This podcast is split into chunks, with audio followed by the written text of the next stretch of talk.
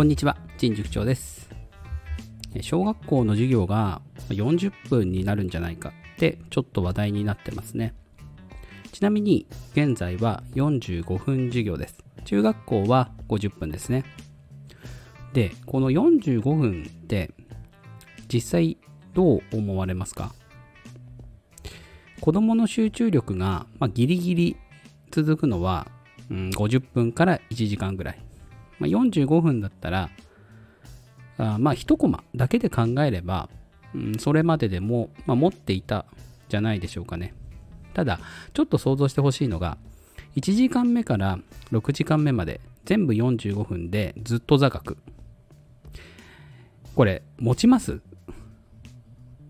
や私正直、今大人の身分ですけど、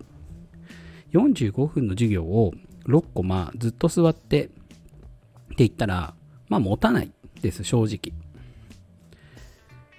今は、だいぶいろいろな授業スタイルが出てきましたが、それでも、んやっぱ座って話を聞く時間の長い授業っていうのは多いです。そうじゃない授業を展開されてる方は、もしかするとそんなに困らないんじゃないでしょうか。むしろ、授業準備に当てる時間が増えるので、うん、今までより良くなる可能性もあります。ただ、えー一応法律で小学校の1コマは45分と決まってますので、この余った5分間っていうのは、まあ、別の形で、えー学校ごとの裁量で扱うということになってますんで、おそらく下校時刻自体は変わらないかもしれません。もしくは、えーこの45分から引いた5分、えーまあ1日5、6、30分ですね。25分から30分ぐらい。まこれを、例えばですよ、えー読書をする時間、読書タイムとかに当てたり、あとは、えーちょっと計算とか漢字とかの練習をする、まあ、ドリルタイムとか自主学習タイムとかって呼ばれる時間に当てたりしてしまえば、今までよりも下校時間が早くなる学校も出てくるかもしれませんね。さて、じゃあ家庭では何ができるのか。小学校の授業が40分になった時、えーおそらく授業のスタイルが、まあ、古いままの先生の授業っていうのは、えーかなり切羽詰まったものになってくると思います。今まで以上に詰め込み学習になってしまうかもしれません。だとすると、まあ、家庭でできることは、勉強の仕方を学ぶこと。うん。勉強してるんじゃなくて、勉強の仕方ですね。え受け身で誰かが教えてくれるっていう学習をずっと続けていっても、それはもう正直ね、えー先がない。高校、大学、社会人ってなっていく中で、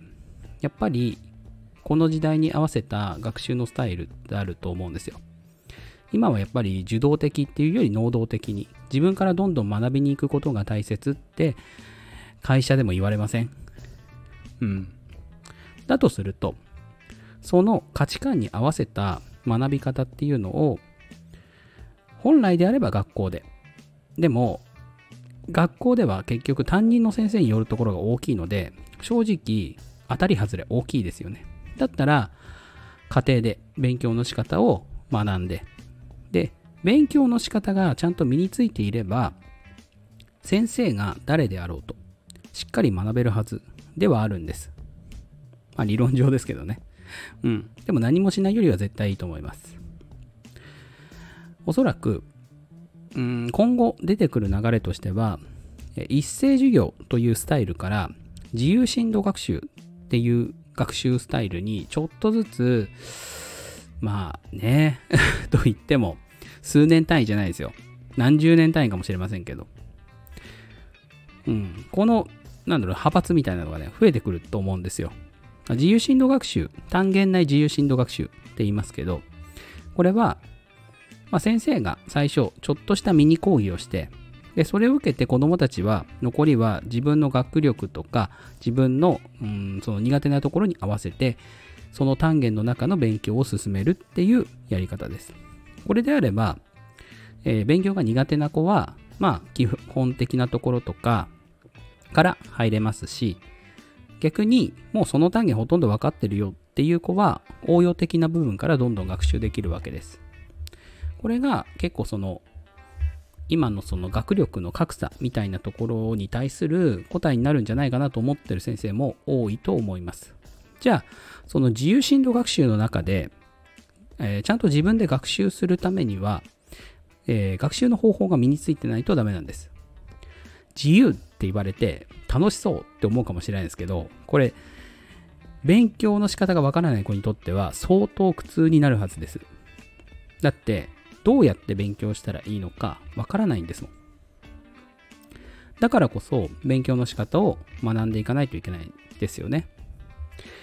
まあ、私のおすすめはもうずっと結構言ってますけど、やっぱケテブレ学習法が最有力かなと思っています。これはやっぱり自分で計画を立てて、まあ、テストをして、自分が今どのぐらいできてるのかを確かめて、分析して、えー、どういうふうに間違えてるのかとか、うん、どこがわからないのかとか。で、さらに練習をする。できなかったことを練習したりとか、できることをもっとできるようにしたりとか。これって、やっぱりその社会人になってから、このステップ踏みますよね。仕事の上で計画を立てて、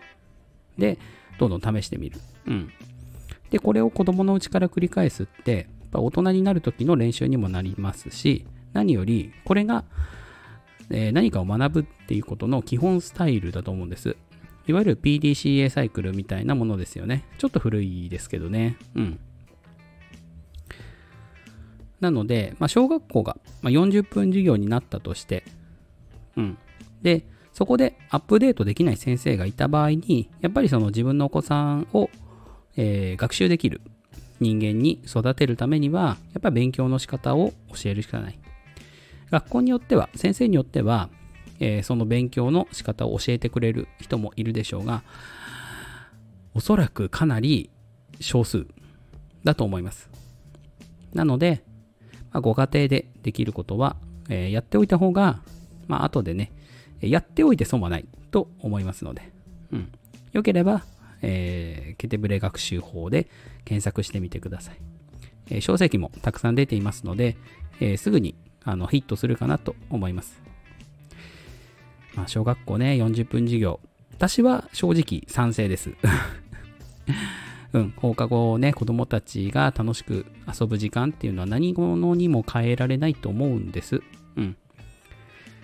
えー、学校の勉強のことはね、全然覚えてないですけど、えー、放課後どんな遊びをしたかとかって案外頭の片隅に引っかかってたりしませんか？友達との思い出とかも。うん。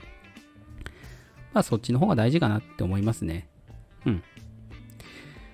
さて、えー、今日のお話はここまでにしておきます。えー、いいなと思った方はコメントやフォロー、いいねをいただけると嬉しいです。それでは良い午後をお過ごしください。